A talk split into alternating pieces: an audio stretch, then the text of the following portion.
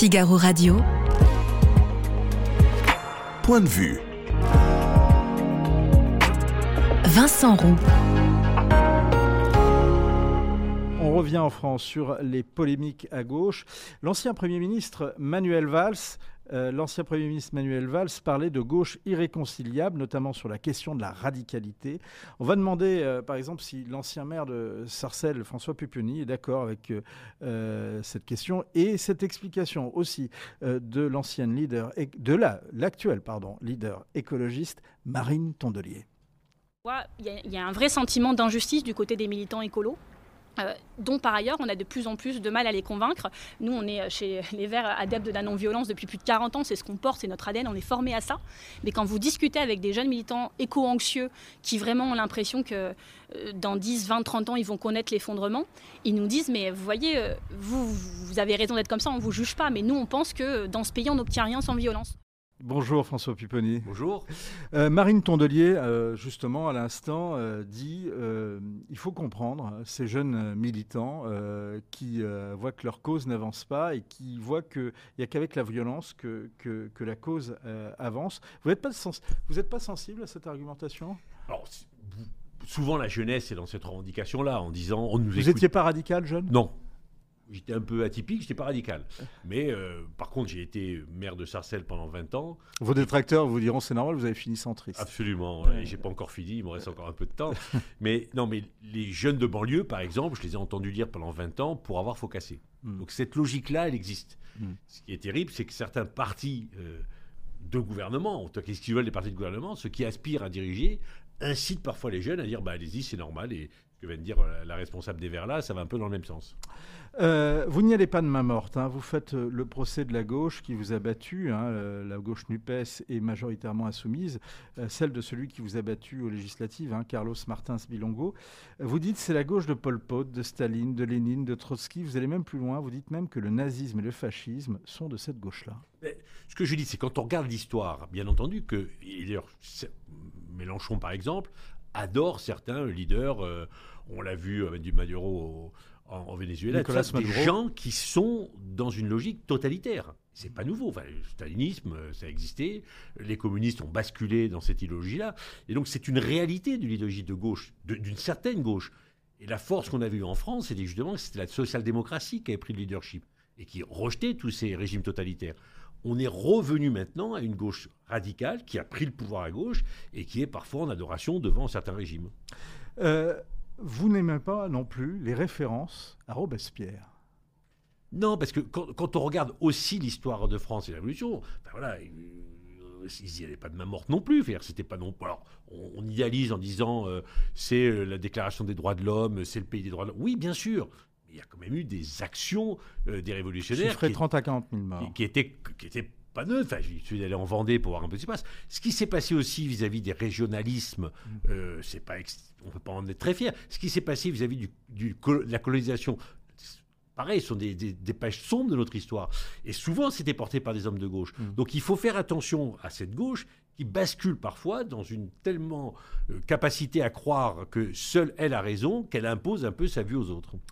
Euh, comment avez-vous pu, euh, vous, justement, quand on vous lit, et c'est très clair, et vous le redites en quelques mots, mais vous le redites dans quelques pages très bien senties, très bien écrites, très agréablement écrites en tout cas, comment vous avez pu, vous, l'ancien chevènementiste rallié ensuite à DSK, être dans un parti qui s'est allié, et c'était sous Jospin notamment, lors de la gauche plurielle, à cette gauche-là?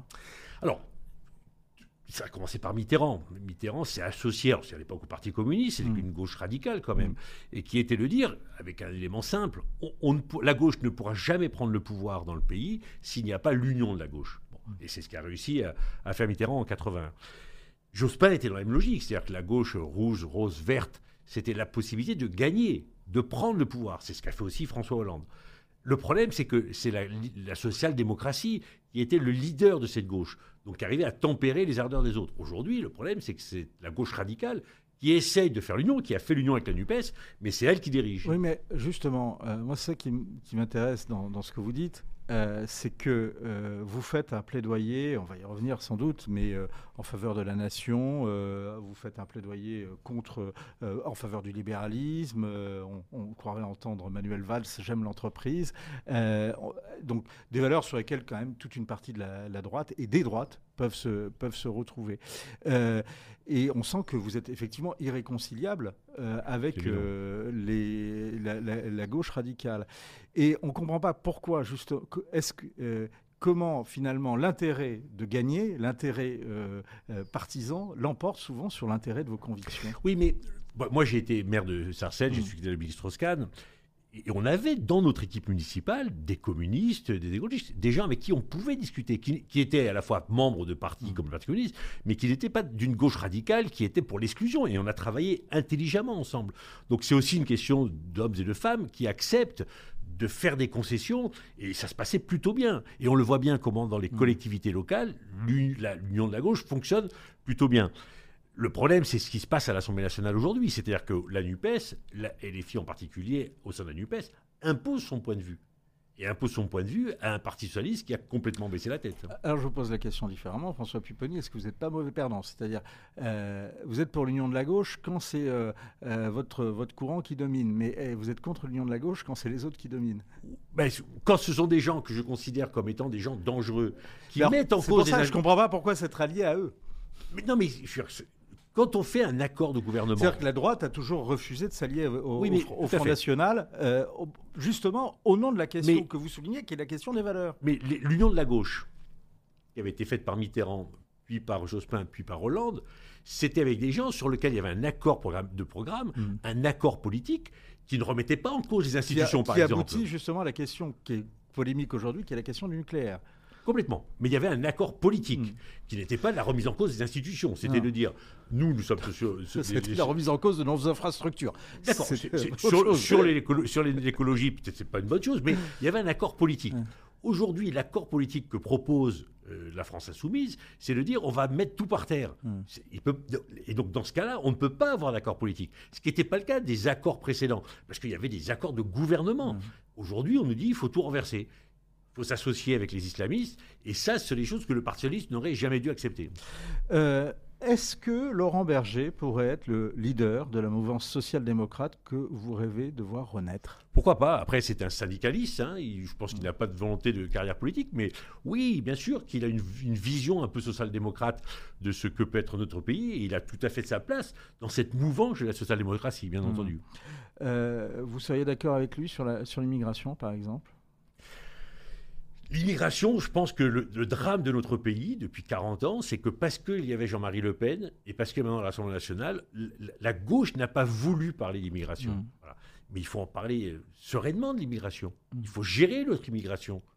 On n'a pas été capable à gauche de, et on n'est toujours pas capable à gauche de le faire. Donc effectivement, je pense que c'est ce qui nous manque. Enfin, cette partie-là de la réflexion nous manque, et ce qui entraîne que parfois des gens nous quittent parce qu'ils disent, mais oui, mais ce problème-là qui est un vrai problème, vous n'en parlez pas, ou vous en parlez mal, et ils vont, ces gens-là qui votaient pour nous, vers Marine Le Pen. Mais est-ce que euh, vous ne portez pas une part de responsabilité, vous, euh, François Pupponi, vous rappelez et vous vantez, vous félicitez d'avoir participé à l'aventure SOS Racisme avec euh, Julien Drey Justement, est-ce que vous n'avez pas contribué à, euh, au départ de tout cet électorat euh, populaire euh, de gauche qui a été quand même stigmatisé par les années SOS Racisme. Bien sûr, mais c'est vrai qu'au début, il y avait du racisme en France, il y avait de la xénophobie. On a, on a voulu. Vous le dites, il y en avait à gauche. Il y en avait à gauche, bien sûr, il y en avait à gauche. Mais on a voulu, en tant que SOS Racisme, dire attention, voilà, attention, la plupart de ces jeunes sont français, ils sont issus de l'immigration, ouvrons les yeux. Ça, c'était une bonne chose parce que c'était, on parlait d'intégration.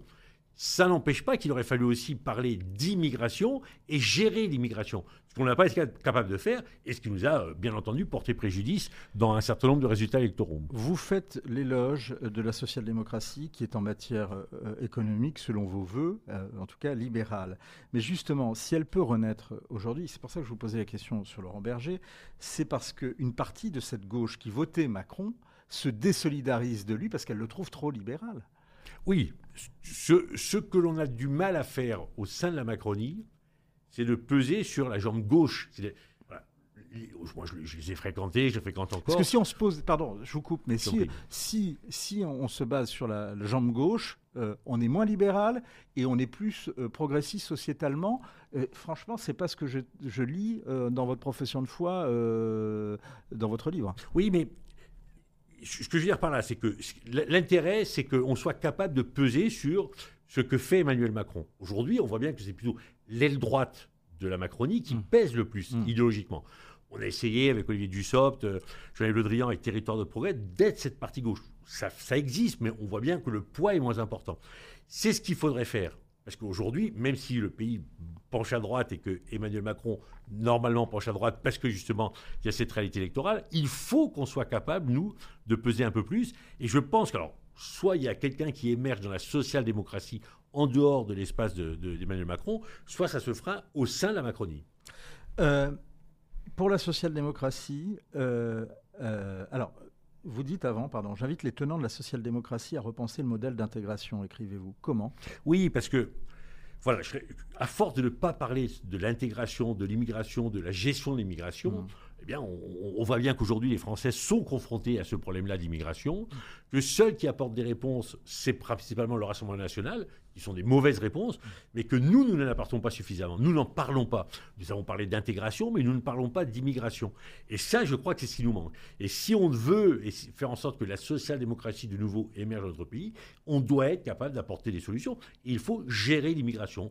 On ne peut pas accepter l'immigration telle qu'elle est aujourd'hui. Euh, pour la social-démocratie, écrivez-vous encore, le multiculturalisme, c'est non. Alors, c'est ce que je vous demandais tout à l'heure. Vous vous félicitez d'avoir participé donc à l'aventure SOS Racisme et d'avoir œuvré au combat, vous le dites, hein, au, combat pour l'intégration des Français d'origine étrangère. Euh, mais est-ce que, justement, euh, ce faisant, vous n'avez pas contribué à ce multiculturalisme et à ce communautarisme que vous, euh, que vous condamnez aujourd'hui après avoir quand même beaucoup participé, parce que quand vous étiez maire de Sarcelles, vous alliez voir la communauté arménienne, la, communauté juive, la communauté assyro-caldéraine, oui, bien sûr, mais les communautés turques. D'abord, deux choses. La France a ghettoisé ses quartiers, mm. on a communautarisé ses quartiers.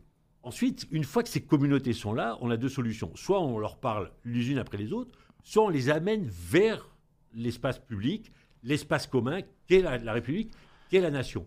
Et c'est ça qui manque à, la gauche. Mais comment vous le faites, justement, après avoir exalté les origines mais, parce que pour que quelqu'un adhère à une idée, il faut quand même lui dire on sait qui tu es, hmm. on sait d'où tu viens. Hmm. Mais nous, on va essayer de t'amener à autre chose. Il faut le dire aux gens. Par contre, leur dire vous n'existez pas, vous arrivez en France et c'est terminé, vos origines, vos racines, votre histoire, on n'en a rien à faire. Je pense que c'est une mauvaise base de départ.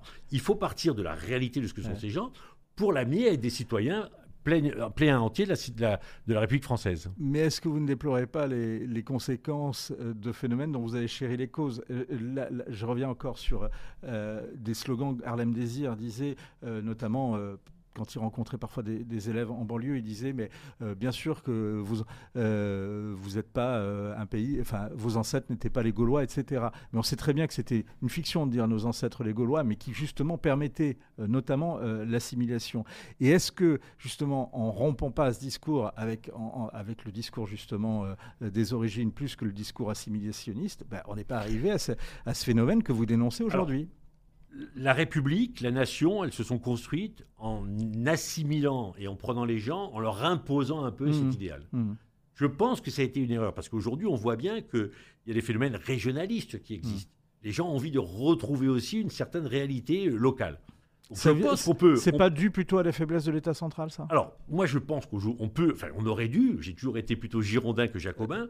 On peut amener les gens vers l'idéal républicain, vers la nation, en leur expliquant, en dialoguant, en discutant, mm. sans pour autant les, les, déraciner de ce qu'ils sont. Ça, c'est une conviction profonde. Et on peut le, on, aurait dû le faire avec je respecte votre conviction, François. on peut le faire avec les communautés. Est-ce que c'est possible Apparemment pas. Ben si, mais sauf qu'on ne l'a jamais fait. Mm. Sauf qu'on ne l'a jamais fait.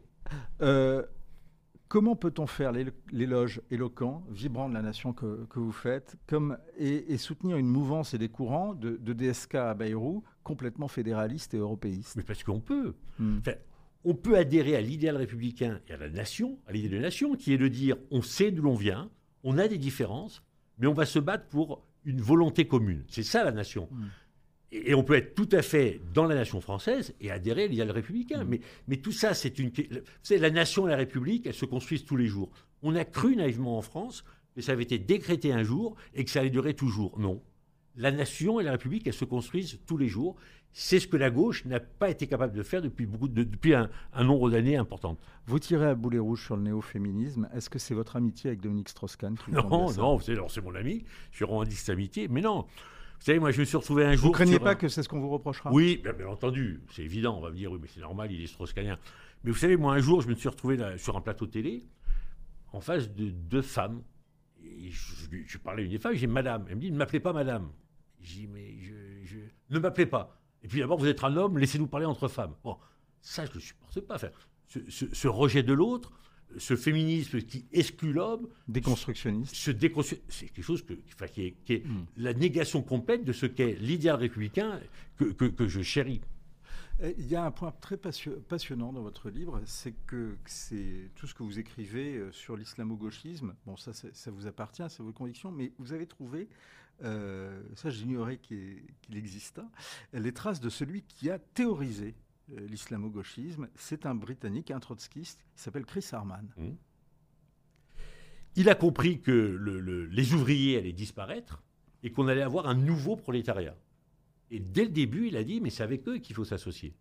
Faisant fi de, tout ce qui était la négation. ça, les partis communistes et les syndicats l'avaient compris avant d'ailleurs. Hein, oui, mais ils l'avaient compris, mais ils n'avaient pas conceptualisé. Ils avaient bien compris qu'il y avait une, que, le mouvement ouvrier était en train de disparaître, mais ils n'avaient pas compris qu'il fallait le remplacer. Mélenchon a repris cette théorie-là en disant voilà, dans les quartiers populaires, là où il y a le plus d'immigrés et là où il y a le plus de musulmans, c'est avec les islamistes que l'on va pouvoir dire, parce que les islamistes, eux, ont une dialectique, ont une vision des choses hmm. et sont capables d'encadrer. Ce qui est passionnant avec Chris Harman, c'est qu'il y a une conciliation avec justement les, les, méthodes euh, trotskistes, et le marxisme et l'islamisme. Ils, il fonctionnent de la même manière. Hmm. Ils fonctionnent de la même manière. Quand on voit les frères musulmans, comment ils avancent dans les hmm. territoires, c'est exactement comme les révolutionnaires pouvaient le faire. Hmm. Donc ils ont la même manière. D'ailleurs, je pense que les islamistes, enfin en tout cas les frères musulmans, ont pris leçon sur ce qui s'est passé dans un certain nombre de régimes communistes. Et donc ils se sont retrouvés d'accord parce qu'ils ont les mêmes méthodes de fonctionnement.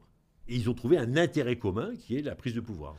Euh, on a vu euh, des tentatives hein, euh, de, social-démocratie depuis ces, dernières années. On a vu d'un côté Laurent Geoffrin, on a vu également Bernard Cazeneuve. franchement, ça fait pas rêver, non?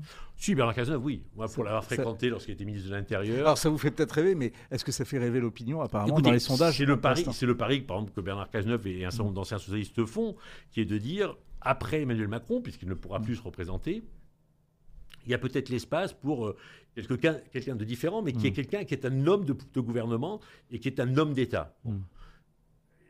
Maintenant, c'est vrai qu'il y a trois ans, pour essayer d'émerger, ça va être compliqué et difficile. Mm. Mais le pari qui est fait par la social-démocratie, c'est celui-là, c'est de dire, après Emmanuel Macron, il y a sûrement la place pour un homme d'État qui est un social-démocrate. On voit bien comment les républicains s'écroulent, on voit bien comment euh, Mélenchon, Jean-Luc Mélenchon est un repoussoir pour un certain nombre d'électeurs de gauche et de droite bien entendu, et comment quelqu'un qui émerge de cette social-démocratie peut avoir un espace? C'est le pari qui est fait, il est ambitieux. Je suis moi, pour le coup, un peu pessimiste. Je pense que d'ici 2027, on n'y arrivera pas. Mais en tout cas, il faut tenter. Alors, vous, êtes, vous avez commencé à gauche, vous êtes au centre, vous finirez pas à droite? On verra. Beaucoup me disent que je finis même un plus qu'à droite, mais on verra. En tout cas, ce qui est sûr, c'est que je me retrouve plus dans cette gauche. La gauche en perdition. Euh, on n'est pas toujours convaincu, mais on est bluffé par euh, l'érudition, la profondeur de la réflexion, et plus encore hein, par euh, l'élégance du style de, de François Pupponi. C'est très très bien écrit, c'est vraiment passionnant. Et ce seul argument doit suffire à vous faire lire d'une traite qui se livre parce qu'il se lit d'une traite et c'est aux éditions du CERF. Merci beaucoup François Pupponi. Merci à vous. Point de vue, c'est fini. On se retrouve demain, même heure, même endroit.